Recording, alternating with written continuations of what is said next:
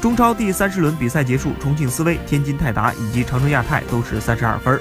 比较三队之间的胜负关系，亚泰最差，最终亚泰积三十二分，位列第十五位降级。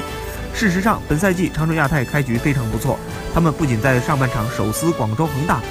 还一度让新科冠军上海上港成为手下败将。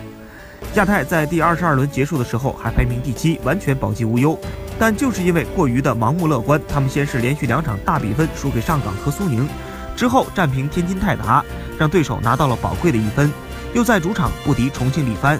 此后的三轮比赛对于长春而言，实际上也存在保级的可能，但重庆客场输给了已经率先保级的贵州，泰达则在客场惨败恒大。